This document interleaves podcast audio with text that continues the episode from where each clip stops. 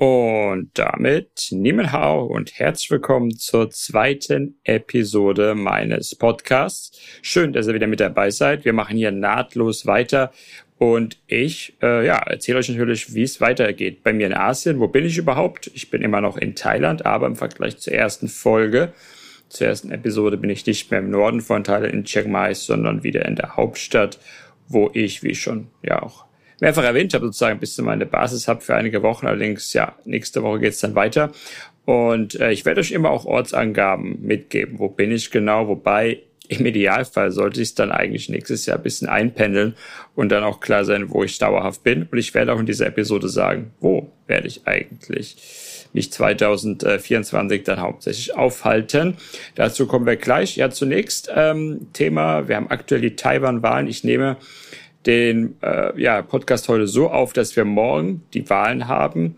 Äh, aus meiner Sicht wird das, mh, hm, ich will nicht sagen ein komplettes Non-Event, aber wenn nicht irgendwas komplett Abwegiges, Unerwartetes ringsherum um dieses Ereignis passiert, dann glaube ich nicht, dass äh, dieser Wahlausgang so extrem entscheidend ist oder dass wir hier ganz große äh, gravierende Verwerfung auch irgendwie sehen, sondern ja, wir haben im Prinzip äh, zwei, drei Parteien, die mittlerweile alle relativ gleich doch sind, äh, einen klaren Favoriten. Aber ähm, ja, wie ich auch schon ganz oft gesagt habe, jetzt wird vieles in Bezug auf Taiwan sehr vereinfacht dargestellt, äh, sehr verallgemeinert, viel zu trivial beleuchtet. Und auch die taiwanesische Gesellschaft wird sich teilweise ja einfach äh, völlig falsch vorgestellt. Ähm, ich denke, dazu mache ich auch noch mal eine extra Episode zu den ganzen äh, Vorkommnissen dort. Aber grundlegend ist es so, dass Taiwan, das möchte ich auch noch mal sagen, den Status quo tatsächlich bevorzugt. Also weder eine Unabhängigkeit noch eine direkte äh, Annexion von China anstrebt. Auch die jüngere Bevölkerung, das wird oft auch anders dargestellt, als es wirklich ist. Denn eins sage ich euch, die Taiwanesen das sind keine Krieger, die haben keine Lust, in den Krieg zu ziehen. Und deswegen kommt für die zum Beispiel eine sag mal, demokratische Partei, die pro Unabhängigkeit ist, auch größtenteils nicht in Frage, denn das ist eine sehr, sehr wohlbehütete Generation. Man spricht auch von der Strawberry Generation, der Apple-Generation, also im Prinzip schön anzuschauen, süß, äh, aber sehr schnell verderblich und verweichlich. Und ähm, ja, das ist etwas, was natürlich auch irgendwo diese Generation schützen will, dass sie ihren Wohlstand äh, behalten und doch ihr sehr, sehr gutes Leben in Taiwan auch nicht verlieren möchten. Insofern, ja, schauen wir mal. Ich werde wahrscheinlich über den Wahlausgang nicht so viel äh, erzählen, es sei denn, es würde sich nochmal irgendwie anbieten. Ähm, aber Taiwan kommt in dieser Episode vor. Und zwar ganz interessant ist, dass ich früher öfter auch von Taiwan nach Hongkong geflogen bin, also eher diese Strecke, mittlerweile meistens eher Taiwan nach Malaysia oder jetzt ähm, teilweise auch ja über, über Bangkok oder so geflogen bin äh, oder sogar über, über China möglicherweise bald, über das Festland. Ähm, und ganz interessant ist, dass es früher tatsächlich die meistgeflogene Flugstrecke der Welt war ja, äh, Hongkong, Taiwan. Und es liegt daran, dass natürlich unglaubliche Wirtschaftsinteressen da, da dran sind. Und ich kann mal hier die Statistik mir anschauen, was mittlerweile die Nummer eins ist. Und das ist tatsächlich, äh, werden die meisten nicht drauf kommen, Kuala Lumpur, Singapur, ja, weil das ist äh, auch im Prinzip schon e ewig äh, geschäftsgeprägt. Nur ist es so, dass es dort, ist ja eigentlich so nahe, dass man sagen müsste, warum fliegt man da? Aber es gibt eben noch keine wirklich gute Zuganbindung. Das wird sich jetzt auch ändern mit der Zeit, aber tatsächlich, das ist momentan die meistgeflogene Strecke der Welt. Da haben wir 4,9 Millionen Flüge 2023 gehabt. Ganz interessant. Äh, Platz zwei ist Kairo Jeddah mit 4,8, also nur knapp hinten dran. Und dann kommt Hongkong Taipei mit 4,6 Millionen. Und wenn man mal so schaut, fällt auch wieder auf, so gut wie alle dieser meistgeflogenen Flugstrecken sind, äh, sind in Asien. Wir haben auch ganz klassisch Bangkok, Korea, Korea, Japan äh, und, und ähm, ja, diese ganzen Sachen hier.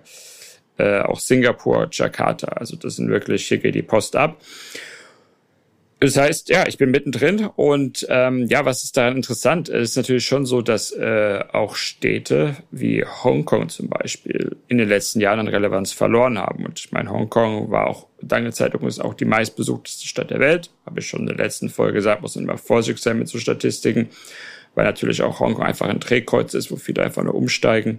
Aber äh, ja, Hongkong hat man immer viel gehört, vor allem auch mit den Ausschreitungen, die waren 2019.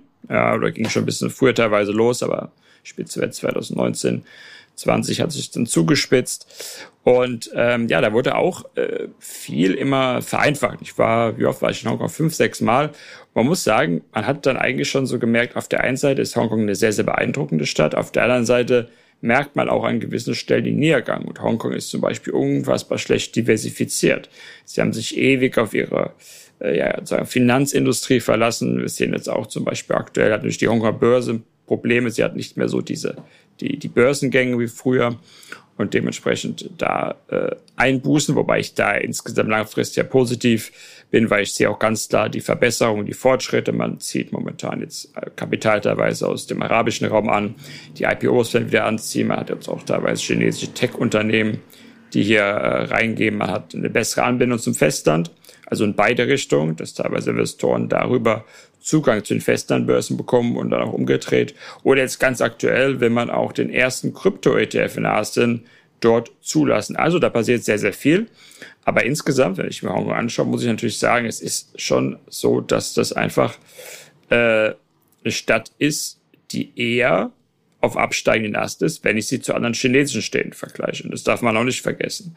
Und äh, Hongkong ist auch, ich muss jetzt ein bisschen aufpassen, wie ich das formuliere, ist nie eine Stadt, die ich jetzt persönlich besonders gemocht habe. Die Leute äh, waren vergleichsweise unfreundlich im Vergleich zu Singapur, im Vergleich aber auch zu anderen chinesischen Städten aus meiner Sicht.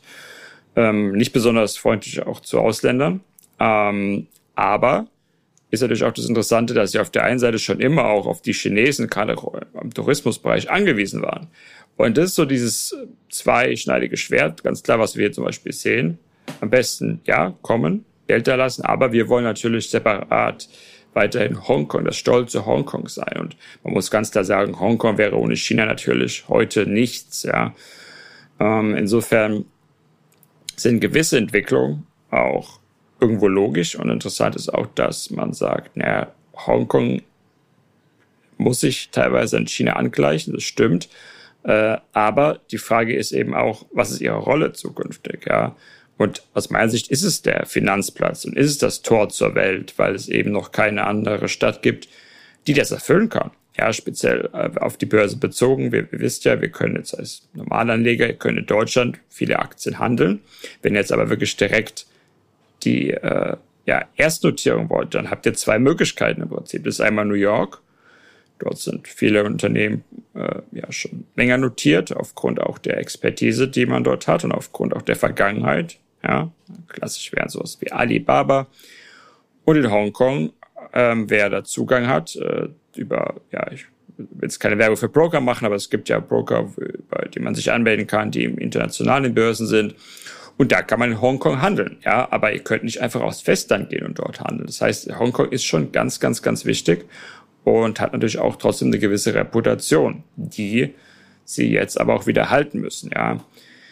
Und das andere ist natürlich, äh, ja, sie waren jahrelang auch vom Tourismus stark abhängig von gewissen Finanzsachen, äh, Transaktionen. Natürlich haben sie aber auch eine sehr, äh, wie soll ich das nennen, verhedderte äh, Wirtschaftssituation, dass natürlich sich dort auch jahrelang viele Taikune, gerade im Immobilienbereich, extrem bedient haben.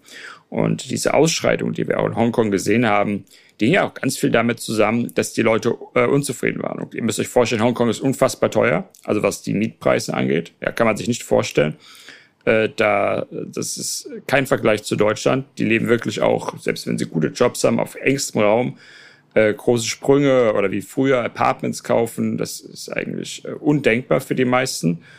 Ähm, und das liegt natürlich auch viel daran, dass sich diese Tycoon dort jahrelang absolut bedient haben oder heute im Prinzip noch die Strippen haben. Es ist eine Form von Vetternwirtschaft, die auch so nicht, nicht äh, alltäglich ist in Asien und die natürlich auch dafür gesorgt hat, dass äh, dort ein Ungleichgewicht in Hongkong ist, mit dem aber China selbst erstmal nichts zu tun hat. Also dafür zum Beispiel kann China nichts und vieles, was wir auch gesehen haben, die Proteste, und ich will die auch gar nicht jetzt im Einzelnen kommentieren, was genau das jetzt ausgelöst hat oder wie auch das Verhalten war. Ich finde das unglaublich schwer zu beurteilen, Ich kenne auch viele Leute in Hongkong, wobei manche davon mittlerweile nicht mehr in Hongkong sind. Die sind jetzt in Kanada, in Vancouver, wie man so schön sagt, weil ja historisch schon immer eigentlich viele nach Kanada ausgewandert sind und äh, das hat sich natürlich nochmal beschleunigt. Ähm, und ja, mit denen habe ich das Thema auch schon öfter mal so diskutiert und natürlich ist, merkst du da auch, das ist nicht ganz so einfach. Also es ist nicht so, dass jetzt jeder da sagt, naja, wir sind ein eigenes Land und mit China wollen wir nichts zu tun haben. Die wissen das ja auch. Aber ja, viele, viele dieser Probleme und die Unzufriedenheit, das ist natürlich ein sehr vielschichtiges Problem in Hongkong. Und ja, deshalb hat Hongkong natürlich definitiv auch so ein bisschen verloren. Es ist echt interessant zu sehen, wie sich die Stadt entwickelt. Ich muss auf jeden Fall auch mal wieder hin. Das ist natürlich auch irgendwo eine beeindruckende Stadt und ist auch ein Stück weit das Tor zu China.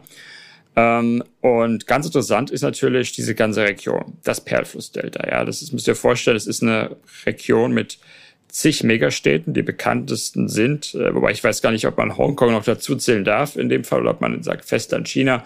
Also eben Städte wie Shenzhen äh, oder Guangzhou. Äh, die Shenzhen ist sicherlich für uns die bekannteste mittlerweile, weil dort Unternehmen wie Tencent, BYD, Huawei, DJI alle sitzen. Und das ist eine Region mit, sag mal, 10, 12 Megastädten die mehr oder weniger zusammengewachsen sind, die verbunden sind, die unglaublich wirtschaftsstark sind, wo fast die gesamte Elektronikindustrie der Welt durchläuft, die aber auch mittlerweile natürlich Hightech ähm, in Form von ja, äh, Unternehmen eben wie Tencent haben, die äh, absolut führend sind in so gut wie allen Bereichen.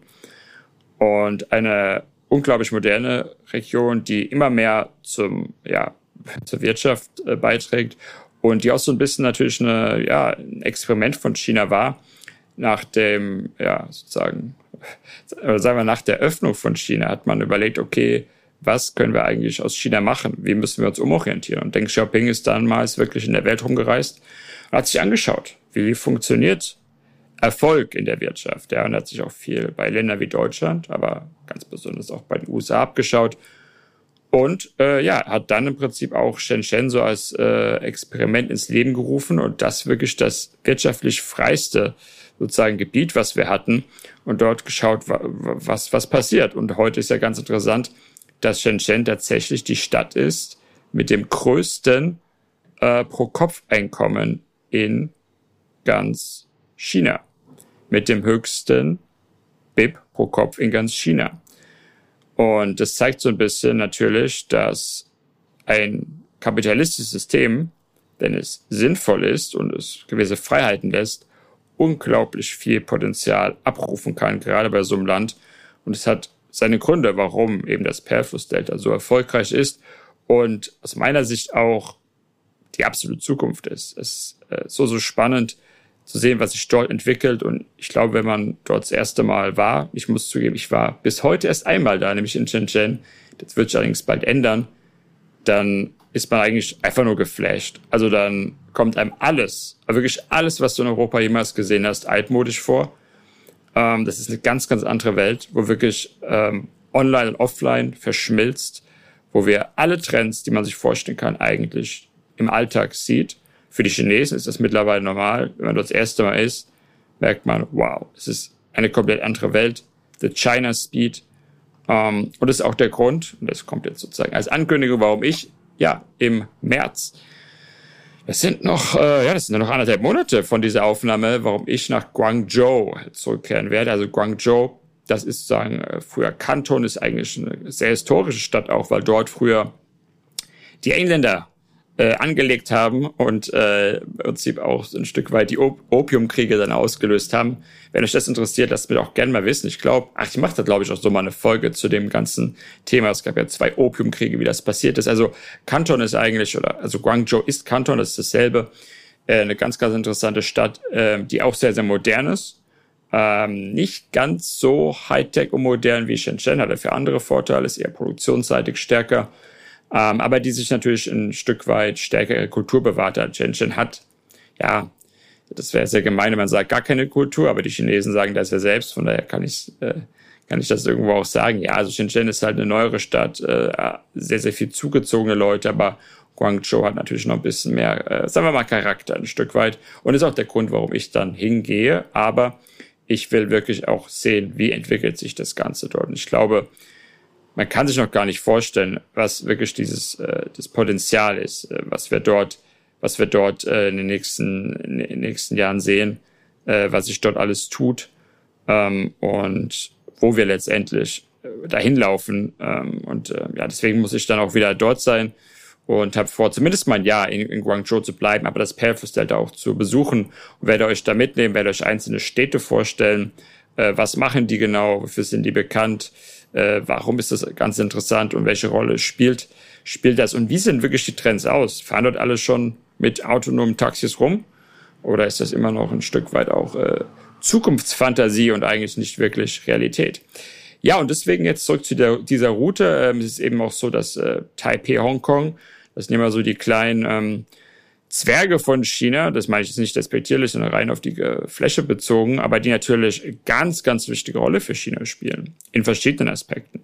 Zum einen ist es so, dass China heute wirtschaftlich nicht das wäre ohne diese beiden. Ja, es ist ganz viel Kapital schon immer aus diesen Ländern oder Ländern, Regionen, wie man, wie man es definiert, nach China geflossen. Ja, viele Taiwanesen haben in China investiert. Ähm, das heißt zum einen Expertise natürlich, aber auch ihr Kapital haben China groß gemacht. Das sind immer Opportunisten gewesen.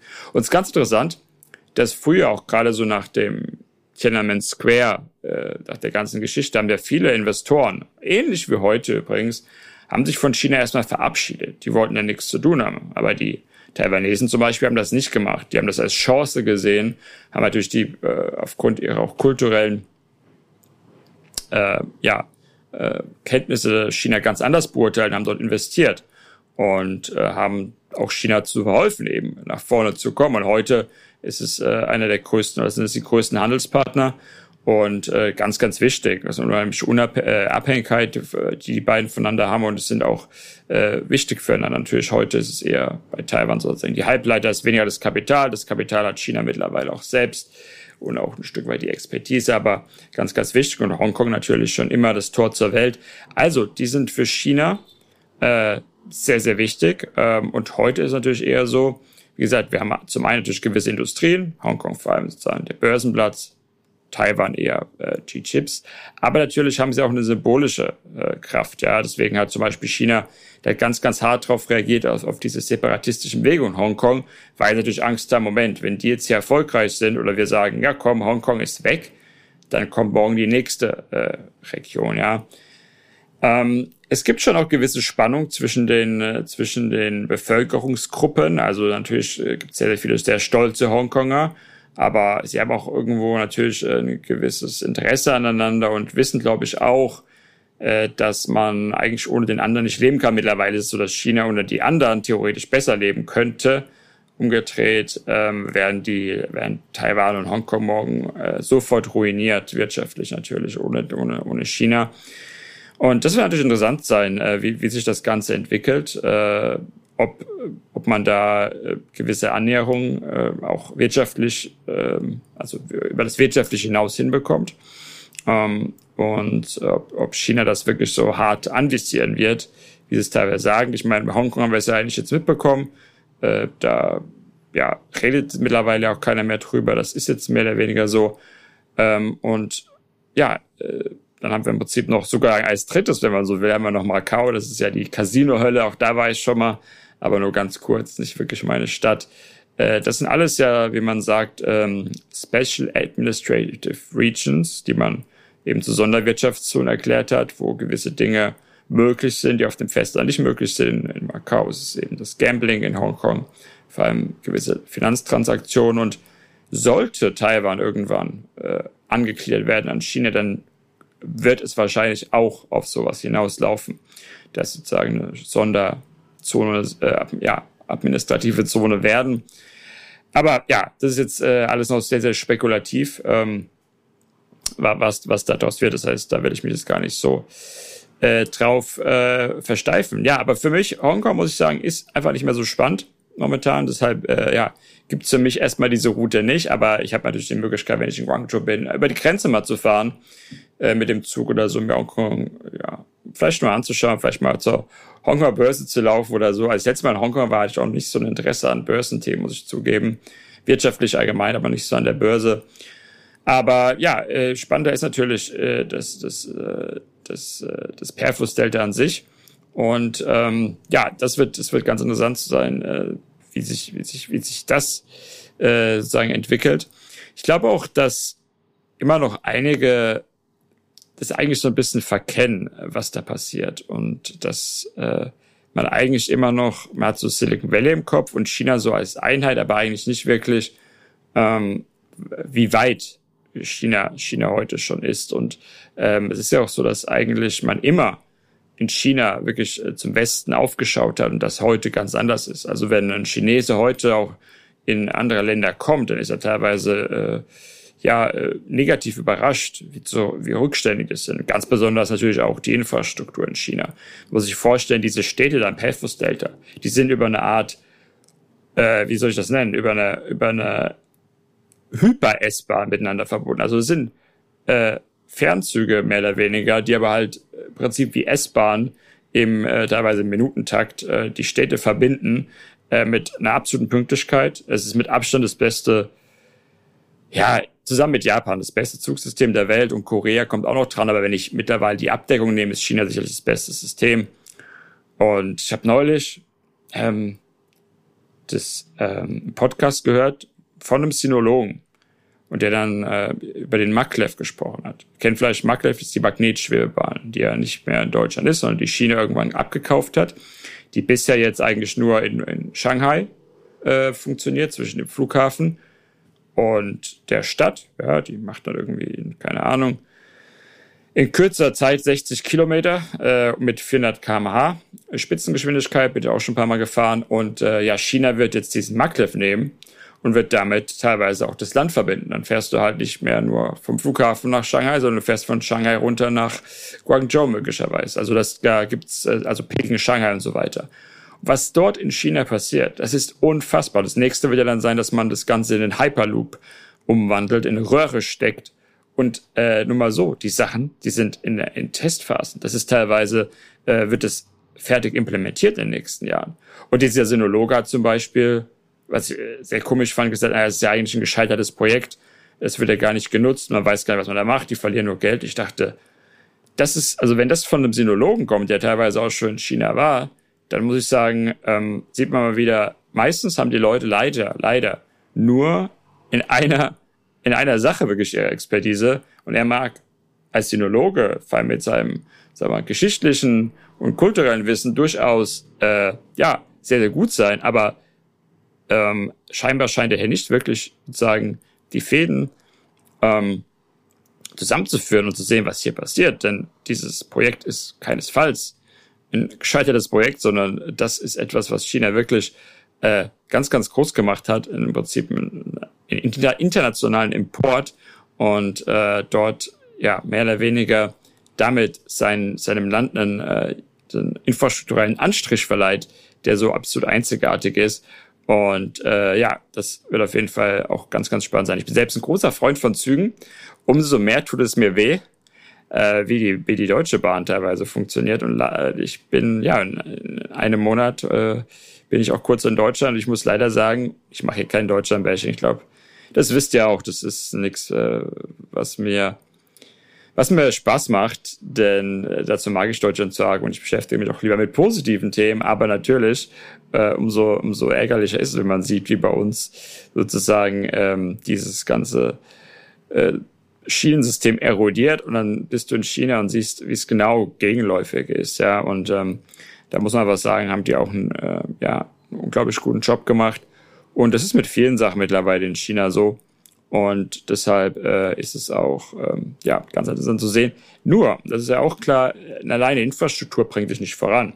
Die USA hat auch eine marode Infrastruktur, aber sie sind trotzdem sehr, sehr erfolgreich. Ja, das ist ja immer nur ein, ein Puzzle, äh, ein, ein Puzzleteil des Ganzen, aber natürlich auch irgendwo ein Wegbereiter und ein Stück weit auch mit Symbolkraft ausgestattet äh, wenn man eben da so äh, aufgestellt ist. Gar, gar keine Frage, ja. Ja, ähm, ich würde sagen, ich äh, belasse jetzt mal dabei.